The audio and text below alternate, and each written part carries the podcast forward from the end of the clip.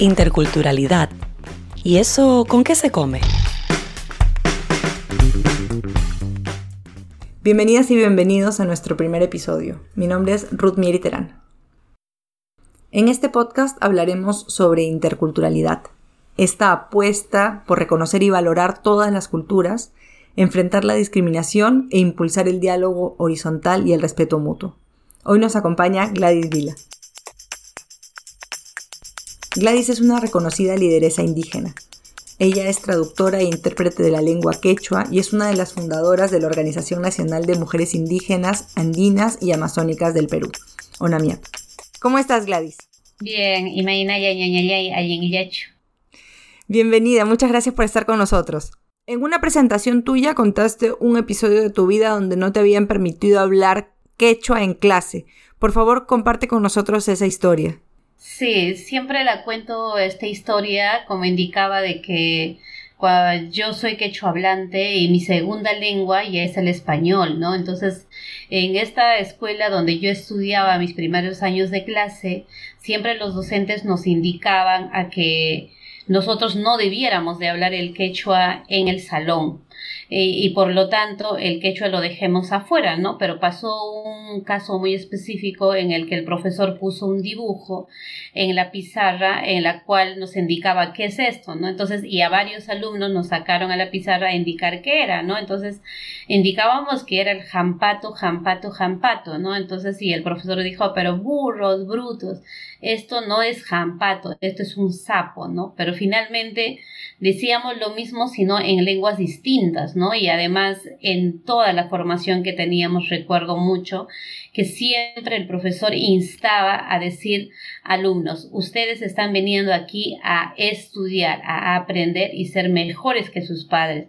Por lo tanto, por favor, dejen el quechua fuera del, del colegio. Y si quieren, los recogen una vez que salga, ¿no? Entonces, eran esos momentos muy complicados para los alumnos y alumnas de esa edad que teníamos, sobre todo porque todos teníamos una lengua materna que era el quechua y el segundo idioma que era el español aprendíamos de manera así muy brutal, muy brusco, podría decir, en el colegio, ¿no? ¿Y qué sentiste cuando te dijo eso el profesor, cuando te daba ese mensaje de dejar fuera el quechua?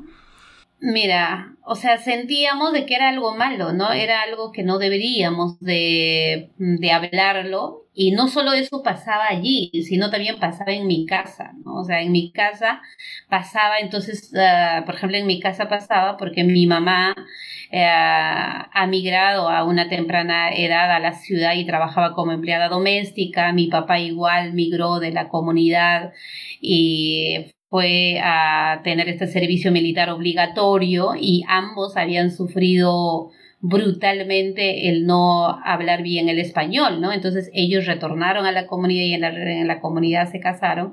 Entonces ellos también me prohibían hablar el tema del quechua en la casa en esta lógica de decir no te va a servir, ¿no? O sea, no te va a servir el quechua, ¿no? Entonces mi papá, mi mamá siempre me decía de que es malo el quechua, no te, no te va a ayudar, por favor no hables, ¿no? Entonces en algún momento uno sentía como un tema de ser muda, ¿no? O sea, no me permiten hablar el quechua en mi casa, tampoco me permiten hablar eh, en el colegio, solamente en ese dicho de que no se habla, pero sin embargo el 99% de la comunidad hablábamos solamente quechua, ¿no? Entonces yo vivía con mi abuela, ¿no? Entonces eh, ahí se entrecruzaban y por mi mente pasaba obviamente que el quechua no es bueno, que el campo no es bueno, lo que hace mi papá, lo el que produce la chacra, el que cría los animales no es bueno y que y todo ello, ¿no? Entonces empiezas como que a querer lo ajeno, ¿no? O sea, lo que es de afuera. Entonces nos forzábamos a, hablar de la mejor manera el español, ¿no? Entonces había un tema de impotencia por un lado, había un tema de una rabia, un tema de una cólera, pero al mismo tiempo también como que aprender a no querer, ¿no? Entonces un poco como que alejarte de tu lengua, un poco alejarte de los saberes. Entonces había como un tema de una frustración ah, interna en ese momento, ¿no? pero también de vergüenza. Entonces, me acuerdo mucho que, cuando estábamos con los docentes tratábamos hablar muy poquito, ¿no? O sea, hablar de lo que sí podíamos hablar en español, ¿no? ¿Cómo, ¿Cómo se produce el cambio en ti? Porque cómo, cómo pasas a querer tu lengua, a querer a tu pueblo, a tu cultura, después de esta relación que has calificado como, como brutal con esa otra cultura, ¿no? Mira, yo empiezo a querer y a valorar en el momento en que todavía he vivido la última parte de la violencia política vivida en nuestro país, donde la mayoría de los varones de la comunidad tenían que salir de la comunidad en busca de, eh, de algo para comer, porque en mi comunidad solo se produce una vez al año los alimentos y no era suficiente, ¿no? Entonces, eh, mi padre siempre salía fuera de la comunidad a buscar ah, alimentos, ¿no? A trabajar a la selva, a trabajar a la costa, ¿no? Entonces, me acuerdo mucho que eh, no nos permitían la participación de las mujeres y como no estaba mi padre, siempre decían que nosotros teníamos que pagar también una multa que es para el bien de la comunidad, ¿no? Entonces me acuerdo mucho que varias mujeres, varias ah, mujeres que tenían la misma situación que mi madre, se juntan, ¿no? Se juntan y van a romper eh, el, la forma tradicional de hacer la asamblea en mi comunidad, ¿no? Y yo me sumo a eso y finalmente fuimos como mujeres, en ese entonces te hablo, como que encadenadas, ¿no? Tomados de la mano y dijimos de que nosotros vamos a estar en la asamblea porque los esposos no están y en este caso de mí era mi padre que no estaba y no era justo que nosotros íbamos a pagar la multa sabiendo la situación que estábamos viviendo, ¿no? Entonces finalmente indicaron los líderes o los dirigentes que no podíamos estar las mujeres en la comunidad porque no se iban a cumplir los acuerdos que estaban tomando en ese entonces, ¿no? Entonces, eh, las autoridades como que querían sacarnos, pero se dan cuenta que éramos varias, entonces finalmente aceptan que nos quedáramos a escuchar y nos dijeron, pueden escuchar ahí atrás, pero igual tienen que pagar la multa, ¿no? Entonces es allí como que entra como algo en el fondo, ¿no? ¿Qué es lo que pasa aquí, ¿no? Entonces, pero para ese entonces también ya con esto iba de que yo había terminado la primaria, no había para seguir estudiando la secundaria y mi papá me trae a estudiar a una ciudad próxima, ¿no? Entonces, en esta ciudad próxima el choque era otro, ¿no? De que en esta ciudad próxima donde estudié la secundaria, obviamente que hablaba algo de español, pero no tan bien, no tan claro. Entonces aquí eh, ya no era el problema con los docentes. O sea, por ejemplo, en el colegio de la secundaria no tuve problemas con los docentes, sino con compañeros de clase, ¿no? Los compañeros de clase me decían motosa, me decían serrana, oye, esa trenza, te cortamos la trenza. Entonces, como que eran otras cosas que uno quería borrar de esa tu historia, ¿no? Entonces, por ejemplo, entonces, ¿qué hice? Me corté el pelo. Entonces, ¿qué hice? Dejé mi pollera y empecé a usar pantalón. Entonces, como que también ese había un choque hacia mi pueblo, ¿no? Entonces, cuando yo retorné a la comunidad porque quería seguir estudiando el tema de lo técnico, lo superior, no fue posible por un tema de que no había recursos económicos para seguir estudiando, porque de paso yo, como era la hermana mayor, tenía que encargarme de los hermanos menores entonces, ahí decía, ¿no? Entonces, ¿qué es lo que pasa? O sea, nosotros no tenemos acceso a un tema de una educación. Mi padre siempre decía, estudia, estudia, pero eso tiene límite, no basta con decir estudia, estudia, ¿no?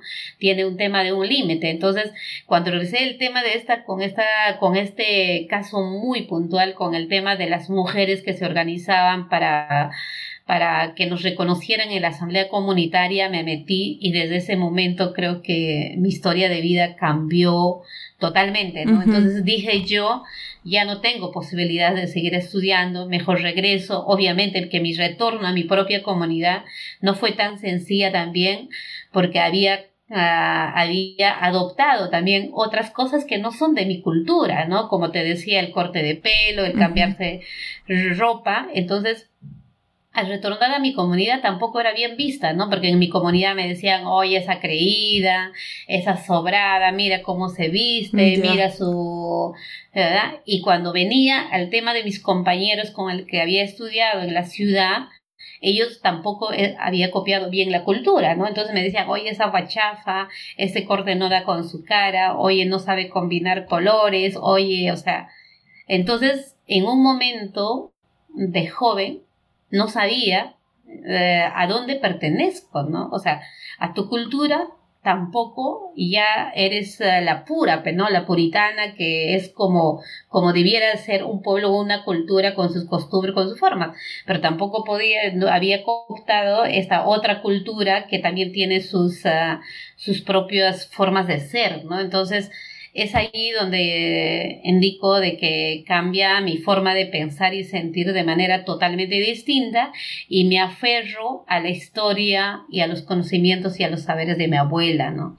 Porque yo empecé a, crecer y a vivir con mi abuela, ¿no? El retorno hacia mi comunidad, vivir con mi abuela y representar a mi abuela en las asambleas comunitarias, eso ha hecho que de alguna manera se fortalezca mi participación, ¿no? Entonces, poco tiempo allí empezamos a organizar la organización de mujeres y un poco avanzamos hacia la organización de mujeres distrito, provincia.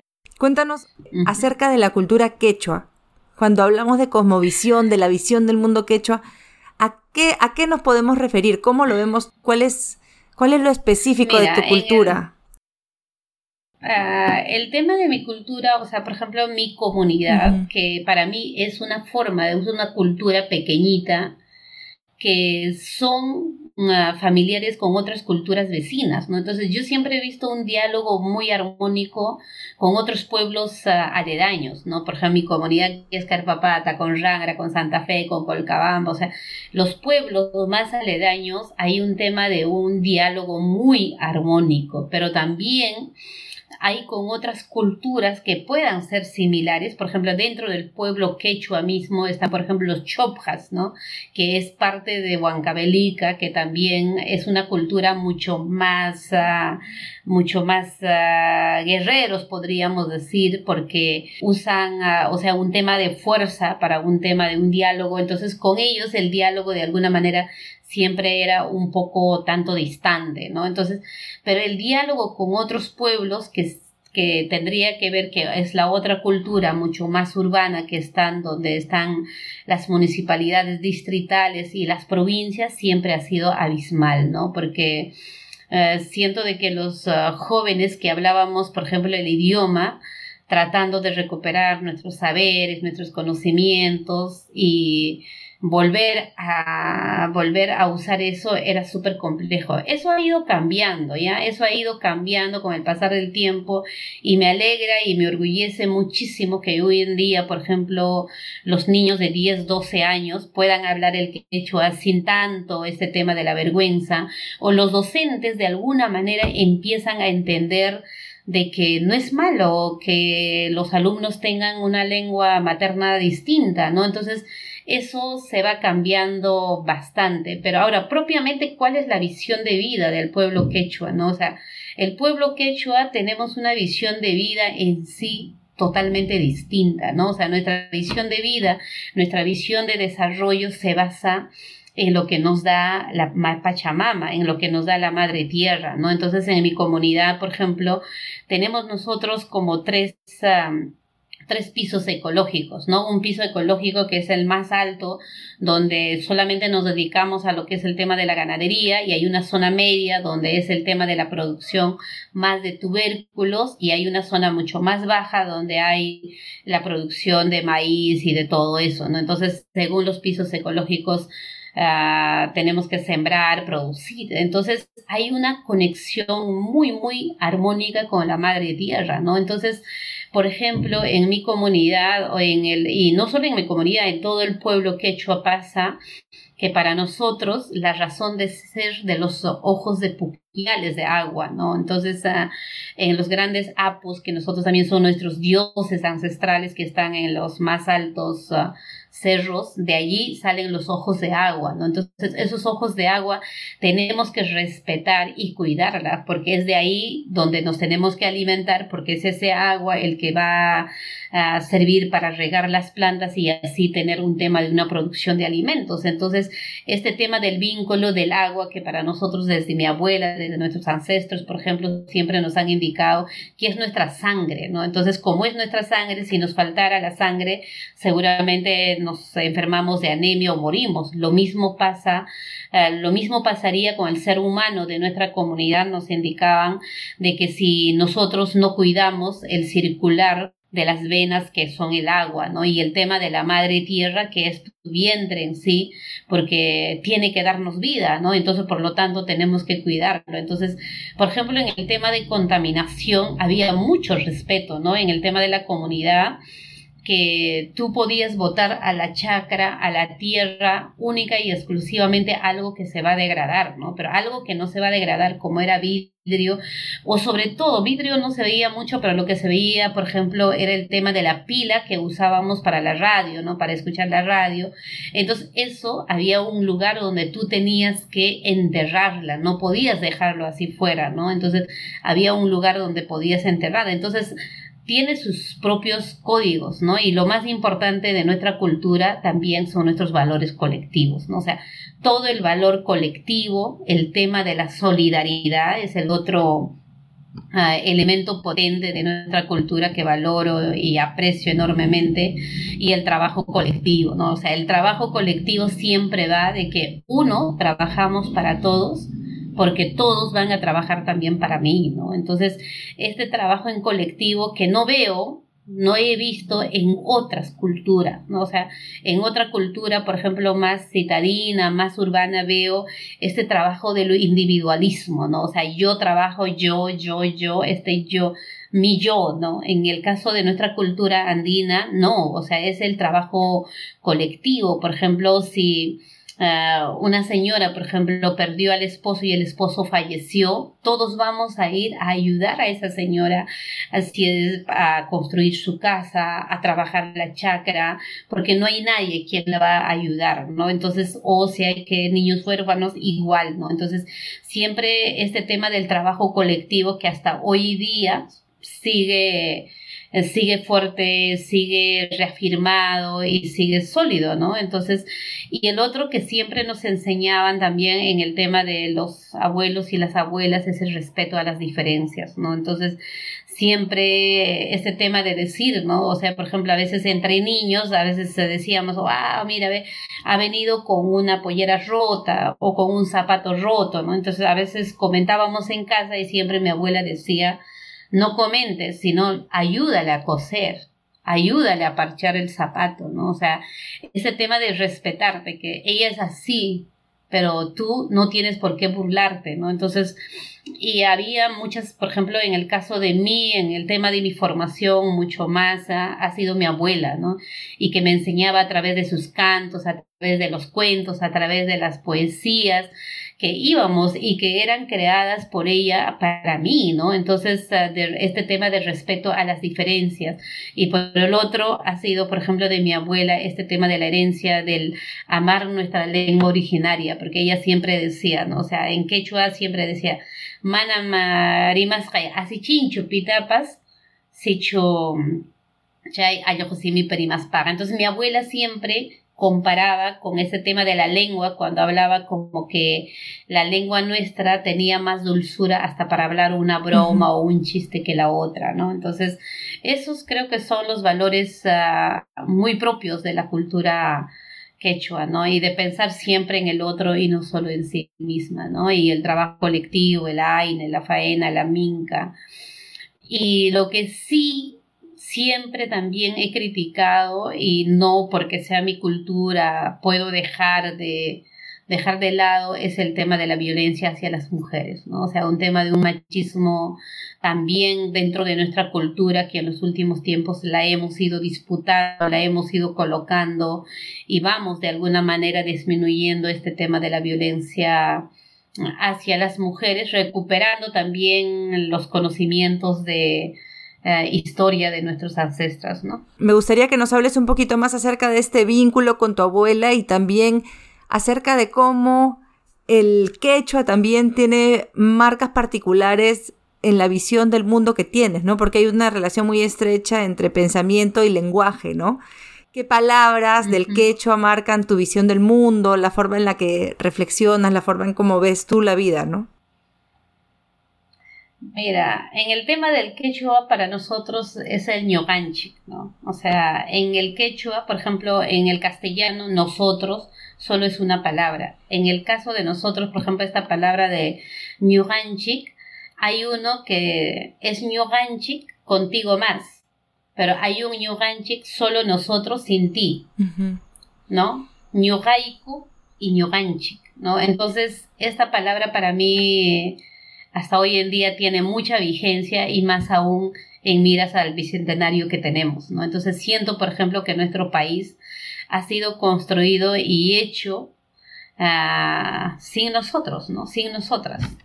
Entonces, sin ñoganchik, ¿no? Sin ñogaico, o sea, sin ah, nosotros, ¿no? Entonces, ah, hay una deuda histórica del Estado peruano de que debemos de hacer un país para ñoganchik, ¿no? Para nosotros, incluida tú y no solamente ah, un país para nosotros, sin nosotros, ¿no? Entonces, ah, ah, mi abuela tenía mucha enseñanza, por ejemplo, esta frase que siempre me enseñaba, ¿no? De que Warma me decía siempre, ¿no? O sea, niña o hija, ¿no? En vez de decir, decía, simillanchik me chirnichiwanchik, simillanchik tagmi kuyachiwaso. Simikitaga ayintama. Rimarichinque, ¿no? O sea que solamente a las personas, solamente mi palabra va a, hacer que me quiera o que me aprecien, pero puede hacer también mi propia palabra hacer que la gente me odia o me descrepe o me critique. Y por lo tanto, debo de cuidar mucho al momento antes de que saliera una palabra de mi boca. Entonces, eh, esto, o cuando yo iba de visita, por ejemplo, mi abuela a veces me mandaba a la casa de mi papá, de mi mamá o de mis tíos, y siempre me decía, ¿no? O sea, uh, o nuevamente, ¿no? Hija o hijo, ¿no? De que uh, Wasinta Ches paga, uh, Sicho Mikunga, Mikupakunge, Sicho Imatapsruanga, Ruapakunge y matapas rotenga y anapakunki, ¿no? O sea, siempre me decía, si tú vas y llegas y ves que están comiendo, seguramente van a compartir contigo, pero si ves que están trabajando en la chacra, ayúdales a trabajar. Si ves que están recogiendo el maíz, ayúdales a recoger. No te puedes quedar cruzados de manos a la casa que tú estás visitando, ¿no? Entonces, eran ah, frases enormes que todavía me hacen mucha añoranza, que son hace dos años que mi abuela partió, ¿no? Que ya no está. Y tomando en cuenta las enseñanzas de tu abuela, ¿qué es para ti la interculturalidad? Justamente ahí, ¿no? De que la interculturalidad para mí es hablar en igualdad de condiciones entre pueblos o entre culturas diversas o diferentes, ¿no? Entonces, eh, en forma quizás más sencilla, para mí la interculturalidad es como diría mi abuela, ¿no? Que es asentarse en forma circular. Mi abuela, al momento del desayuno, del almuerzo, la cena o en una reunión familiar, nunca permitía que nos, ah, que nos ah, sentáramos uno tras de otro, ¿no? Siempre invitaba a la media luna o el tema de la reunión circular, porque ahí siempre, y es eso la interculturalidad para mí, ¿no? O sea, la interculturalidad es sentarse de manera de media luna o de manera circular, donde nadie pueda estar encima de uno, donde nadie puede estar debajo de mí, pero tampoco esté nadie delante de mí ni nadie detrás de mí sino es sentarnos de manera colectiva y mirándonos la cara, decir y valorar también, ¿no? O sea, yo no puedo solamente criticar a la otra cultura, ¿no? O sea, eh, si tú, Ruth, eres de esta otra cultura, yo no solamente voy a criticar, seguramente tengo mucho que aprender y aprendo mucho de esta, de esta cultura occidental, si no, no usaría en este instante la computadora, no usaría en este instante el teléfono, porque hay mucho que hemos aprendido también y que tenemos que, y que depende ya de la forma de cómo lo usamos. Y lo mismo, ustedes tienen mucho que aprender de nosotros, ¿no? De nosotros o nosotras, que por ejemplo, que quizás para el tema de la cultura citadina, para la cultura occidental, es importante el tema del dinero, porque sin el dinero no se hace nada pero para el tema de nuestra cultura lo importante es el tema de la semilla, ¿no? Por ejemplo, mi abuela siempre decía, si nosotros tenemos la madre tierra, tenemos el agua y tenemos la semilla, está garantizada nuestra alimentación.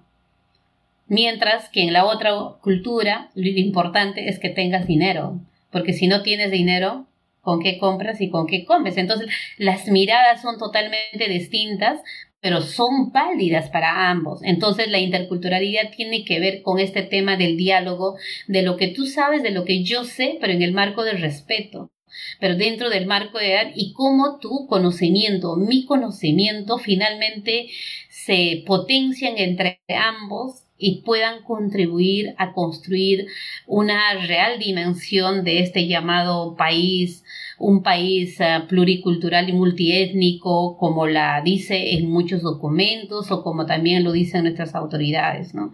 Eso es para mí eh, el tema de la interculturalidad. También Gladys te has referido al tema de, la tecnología. De cara al censo, por la autoidentificación, hemos visto también que las culturas son, son cambiantes, ¿no? Que eh, además las personas de diferentes pueblos usan diferentes elementos de, la tecnología y no por eso son menos indígenas o valoran menos su pueblo, ¿no? Háblame un poco acerca de esta, de esta flexibilidad de las culturas y de esta, en particular de la cultura quechua, ¿no? No podríamos decir de la mm, flexibilidad. Las culturas son dinámicas, o sea, las, las todas las culturas somos, uh, no está hecho en piedra, ¿no? Todas las culturas somos dinámicas y siempre vamos a aprender y en este tema de la convivencia lo que nos ayuda, ¿no? Entonces, Ah, en, el, en, lo personal, ah, yo siempre he admirado ¿no? el avance de la tecnología, el avance de la ciencia y lo que yo siempre voy a aportar y hasta el último momento que tenga la vida, insistiré en este tema de la importancia de eh, generar ah, puentes, ¿no? Lo que nos falta es esa, ¿no?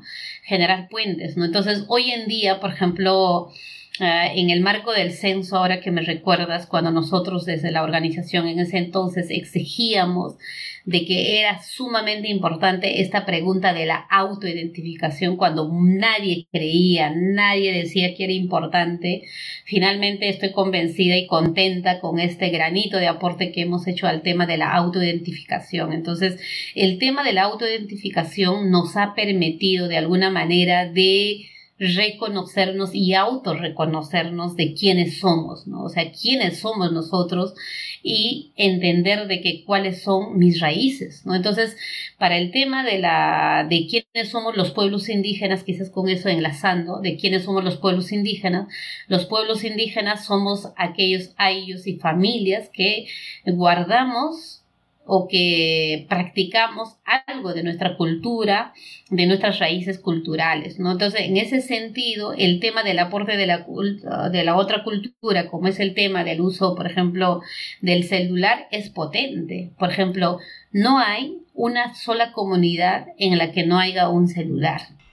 El celular la llamo. Yo, por ejemplo, casi interdiario y por no decirlo diario, hablo con mi mamá y hablo en quechua, ¿no? Entonces, si bien el aparato no es de mi cultura, pero mi lengua es mía, pero el aparato me permite seguir manteniendo este diálogo. Si no hubiera el teléfono, ¿de qué sirve solamente mi lengua? No, tampoco tiene sentido cuando estamos distantes con un familiar o distantes con un pueblo, ¿no? Entonces, ayuda, ayuda el tema de la comunicación. No por eso pierdes el tema de tu identidad, de hablar ah, en tu idioma, ¿no? Lo mismo el tema de la por ejemplo, si hablamos en contexto de salud como lo estamos viviendo actualmente, ¿no? Entonces, es importante el tema de los avances tecnológicos que se están teniendo en cuanto a salud, pero es importante también el tema del rescate de la medicina tradicional y ancestral y cómo ir ayudando a un tema de investigación que se pueda avanzar en ese sentido, ¿no? Entonces, la cultura también es dinámica, es cambiante, pero no por eso deja de ser propio, no por eso deja de ser que ese tema de lo da, o sea, yo no, yo no creo en este tema de las culturas puritanas, no creo en este tema de las culturas que son las únicas que hay, sino estamos en constante cambio, pero siempre en cuando que respeten las formas ah, de pensar, sentir y hacer las cosas. ¿no? Has hablado acerca del diálogo entre la cultura quechua y la cultura occidental. ¿Qué cosas han cambiado desde que eras niña? ¿Crees que este diálogo ha mejorado un poco? Si igual, ¿qué cosas han, han cambiado desde entonces?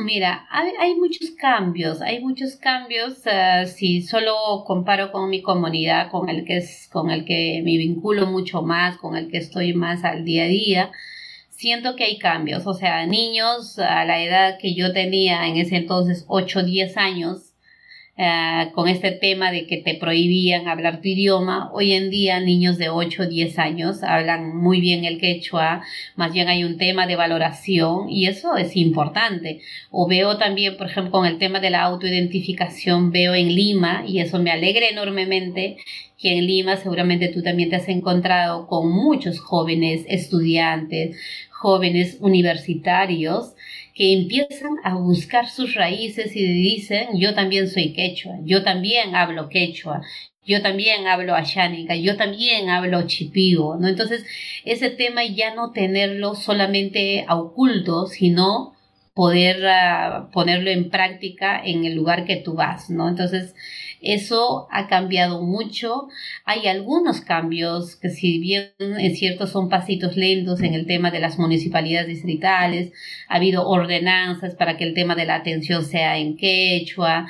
Entonces hay esos cambios que eso finalmente ayudan a mejorar la autoestima de las personas que hablan este idioma y a valorar, porque anteriormente no había eso, ¿no? Cuando tú ibas, por ejemplo, a una gestión de una partida de nacimiento al distrito, te hablaban en español y si alguien estaba vestido de manera correcta, entre comillas, para ellos, si ibas con pantalón o si ibas a con tu cabello ondulado te, te, hacían pasar en la cola, pasa adelante. Si tú tenías pollera, te hacían esperar, hasta incluso decían vuelven media hora, vuelven una hora y el tema de la forma de trato era totalmente abismal. O sea, esas cosas últimamente se han ido denunciando, se han ido visibilizando y eso está de que disminuyen. No es que haya terminado, hay cosas que está disminuyendo, pero también hay aportes de la cultura que cada día son mucho más importantes. Por ejemplo, Ah, no yendo muy lejos, ¿no? El tema de la siembra y cosecha de agua, que ahora en nuestro país de alguna manera se ha convertido en una política nacional y ahora no solo queda en nuestro país, sino las hermanas,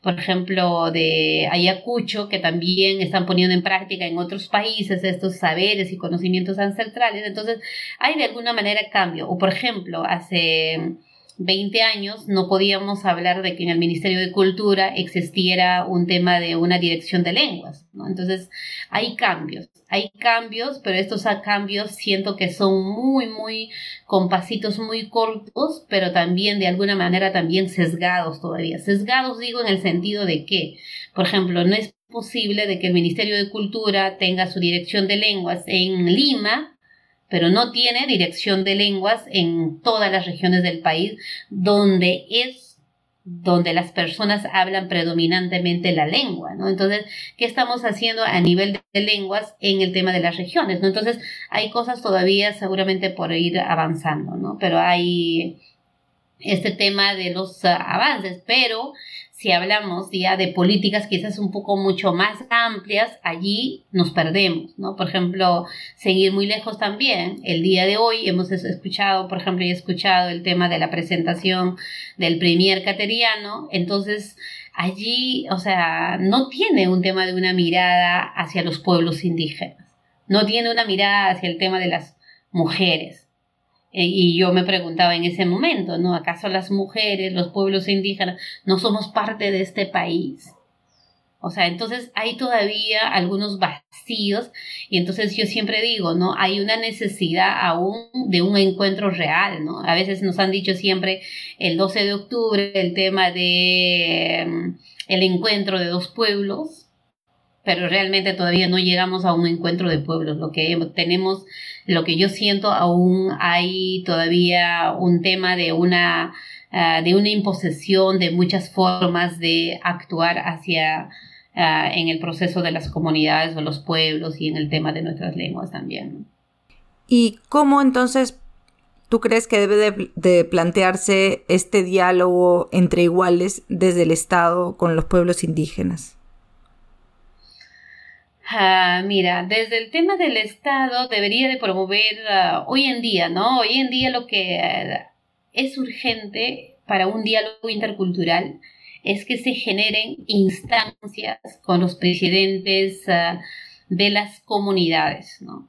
el tema de la organización mucho más cercana para los pueblos indígenas en este momento son las comunidades campesinas y son las comunidades nativas. No tenemos otras instancias legítimamente reconocidos que lleguen y que están en el lugar de los hechos. Entonces, por lo tanto, el Estado debería de promover un encuentro con todos los presidentes y presidentas de las comunidades campesinas y nativas para pensar en un camino juntos, más aún a puertas del bicentenario en los que nos encontramos, ¿no? Entonces, esos encuentros pueden darse a nivel regional o a nivel provincial, pero eso sería el y ¿no? O ese sería el gran encuentro, el gran encuentro del Estado con los pueblos indígenas, ¿no? Entonces, eso siento lo más necesario y urgente. Y por el otro lado, desde la sociedad civil, por ejemplo, es de que de conocer estas manifestaciones culturales, pero no solamente manifestaciones, sino son los aportes,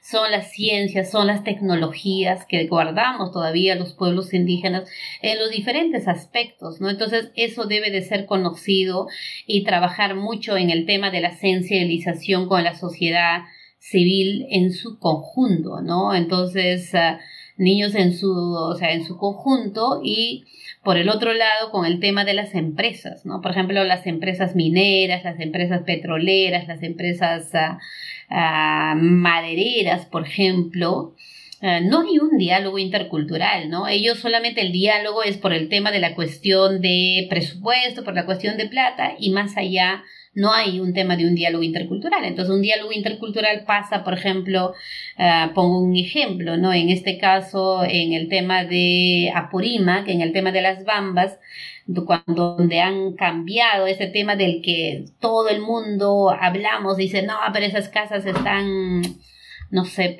presupuestadas en tanta suma de plata porque tienen piscina, porque tienen esto y lo otro, pero esa forma de condominios hecho por este tema de la empresa es totalmente ajeno a la forma de vivir de una comunidad, ¿no? Entonces, si existiera un diálogo intercultural entre la empresa y entre la comunidad, seguramente ese tema del nuevo asentamiento en Fuerabamba hubiera sido totalmente distinto de acuerdo a la forma de vivencia de la comunidad, y no tanto que ahora, por ejemplo, se critica solo por el tema del presupuesto que se gastó en esos condominios, cuando sabemos culturalmente, por ejemplo, que no tienen mucho valor para los que viven en la comunidad, ¿no? Entonces, en el tema de la comunidad, pues para nosotros vivir bien es tener tu casa y tener tu tremendo corralón y que tengas los aires libres y puedas llamar, por ejemplo, a tu familia a decir,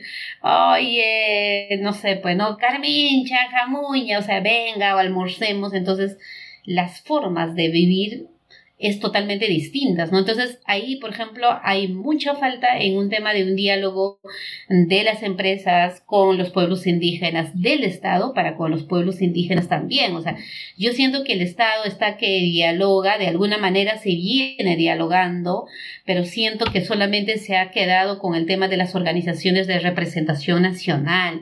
Entonces, en su momento estuvo bien ese espacio, pero sin embargo hoy en día hemos sido conscientes y somos conscientes de que nuestras organizaciones nacionales no pueden llegar a todas las comunidades a las que representaríamos como pueblos indígenas. Entonces se requiere de otras instancias para seguir dialogando y fortalecer este tema del diálogo intercultural, ¿no? Y has hablado acerca del conocimiento, eh, de la tecnología de los pueblos indígenas y también de sus visiones de desarrollo.